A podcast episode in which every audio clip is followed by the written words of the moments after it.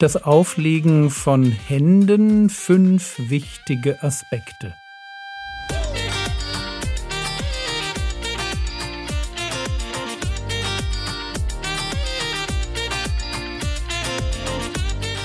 Theologie, die dich im Glauben wachsen lässt, nachfolge praktisch dein geistlicher Impuls für den Tag. Mein Name ist Jürgen Fischer und heute geht es um Handauflegen und Identifikation. Das Auflegen der Hände, was für ein Thema. In der letzten Episode habe ich euch gezeigt, dass der Herr Jesus kein distanzierter Rabbi sein wollte, sondern ein nahbarer Kindersegner. Er wollte, dass die Kleinsten zu ihm kommen. Er wollte ihnen seine Anteilnahme signalisieren, für sie da sein, ihnen Gottes Güte zusprechen.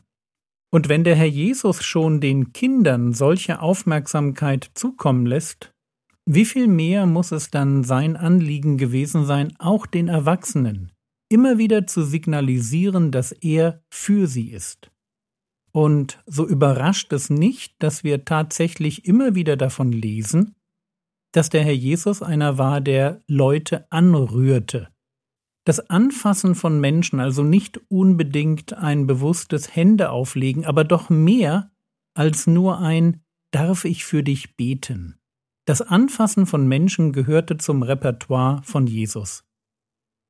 Und das konnte genauso gut ein Aussätziger sein oder die kranke Schwiegermutter des Petrus oder Blinde oder die verängstigten Jünger oder der Knecht des hohen Priesters Immer ist Jesus es, der diese Menschen anrührt.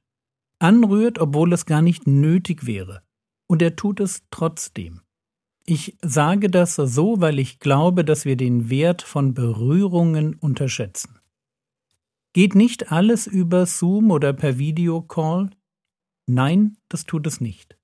Ich glaube, dass es ein besonderer Schatz ist, Nähe in Gemeinschaft hautnah zu erleben umarmt zu werden, ein Klopfen auf die Schulter, ein wirklich freundliches Händeschütteln. Wir dürfen auf diese Weise einander zum Segen werden. Eine letzte Stelle dazu. Johannes, der Lieblingsjünger Jesu, in der Verbannung auf der Insel Patmos. Dort hat er eine Vision vom Auferstandenen.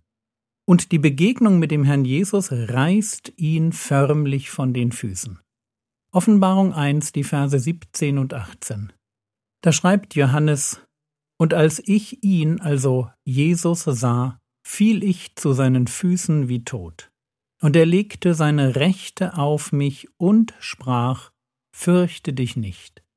Ich bin der Erste und der Letzte und der Lebendige, und ich war tot, und siehe, ich bin lebendig, von Ewigkeit zu Ewigkeit, und habe die Schlüssel des Todes und des Hades. Das ist Jesus.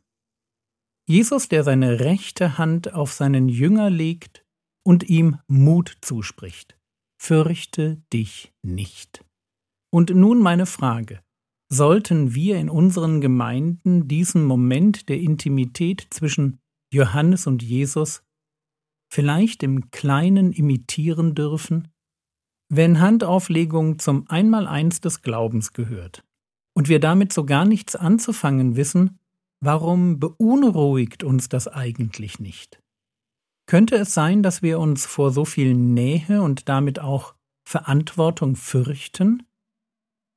Könnte es sein, dass wir die Idee von Gemeinschaft, die sich aus so einem Verhalten heraus ergibt, gar nicht wahrhaben wollen, weil es uns genügt, ein freundschaftliches, aber doch irgendwie distanziertes Verhältnis zu den Geschwistern zu pflegen?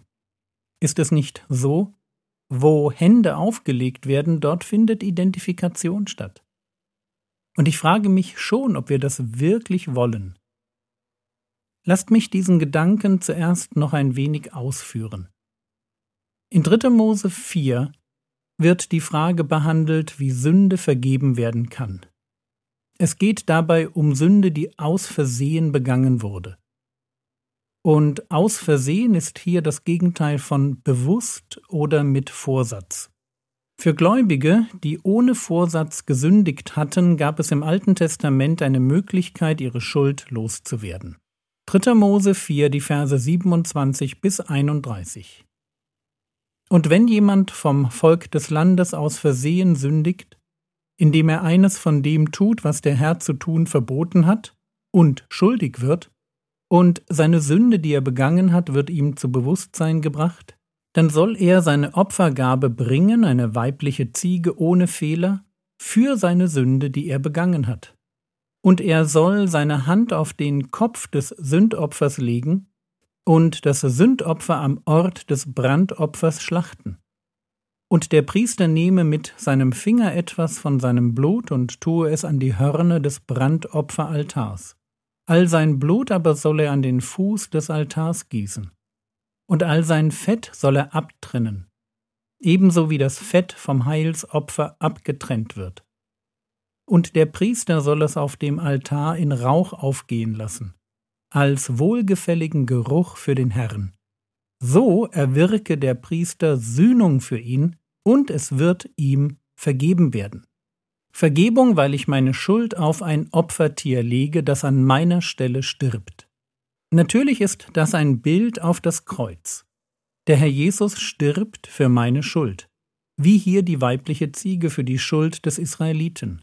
Und das Konzept der Übertragung von Schuld findet sich auch am großen Versöhnungstag wieder, wenn der Hohepriester die Schuld des Volkes wortwörtlich auf einen Ziegenbock legt und in die Wüste schickt.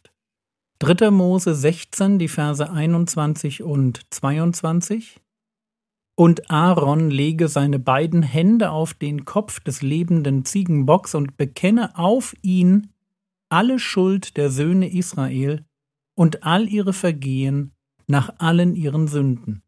Und er lege sie auf den Kopf des Ziegenbocks und schicke ihn durch einen bereitstehenden Mann fort in die Wüste, damit der Ziegenbock all ihre Schuld auf sich trägt in ein ödes Land und er schicke den Ziegenbock in die Wüste. So viel zum Thema Handauflegung und Sünde im Alten Testament. Natürlich bringen wir im Neuen Testament keine Opfer mehr dar, weil das eine Opfer, auf das es ankommt, von dem Herrn Jesus am Kreuz gebracht wurde. Und doch verweist der Versöhnungstag auf Golgatha. Und doch findet sich in unserem täglichen Sündenbekennen der Gedanke wieder, dass es ohne Opfer nicht geht. Wir brauchen jemanden, der sich mit uns identifiziert. Und so wie im alten Bund das Handauflegen diese Identifikation zum Ausdruck brachte, meine Hand auf dem Kopf des Opfertieres bedeutete, wir sind eins. Meine Schuld wird deine Schuld. Mehr eins sein geht eigentlich nicht. Also Handauflegung als Symbol für Identifikation. Das ist die Idee, die ich heute weitergeben will. Im Auflegen von Händen findet deshalb aus meiner Sicht mehr statt als nur eine Berührung. Wo bewusst Handauflegung praktiziert wird, da gebe ich ein Statement ab. Du und ich, wir gehören zusammen. Und natürlich kann ich nicht deine Schuld tragen, das hat ein anderer getan, aber vielleicht kann ich dir etwas von meiner Angst abgeben, und du gibst mir ein paar von deinen Sorgen ab.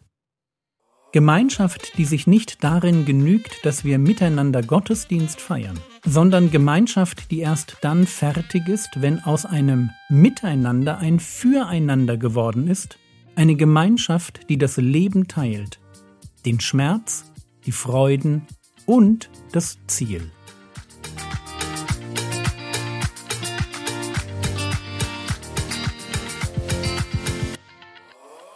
Was könntest du jetzt tun? Du könntest dem Herrn Jesus dafür danken, dass er Lamm Gottes wurde, das für deine Sünde gestorben ist. Das war's für heute. Ich bin ein großer Freund davon, dass man Bibelverse auswendig lernt. Wie sieht das bei dir aus? Der Herr segne dich, erfahre seine Gnade und lebe in seinem Frieden. Amen.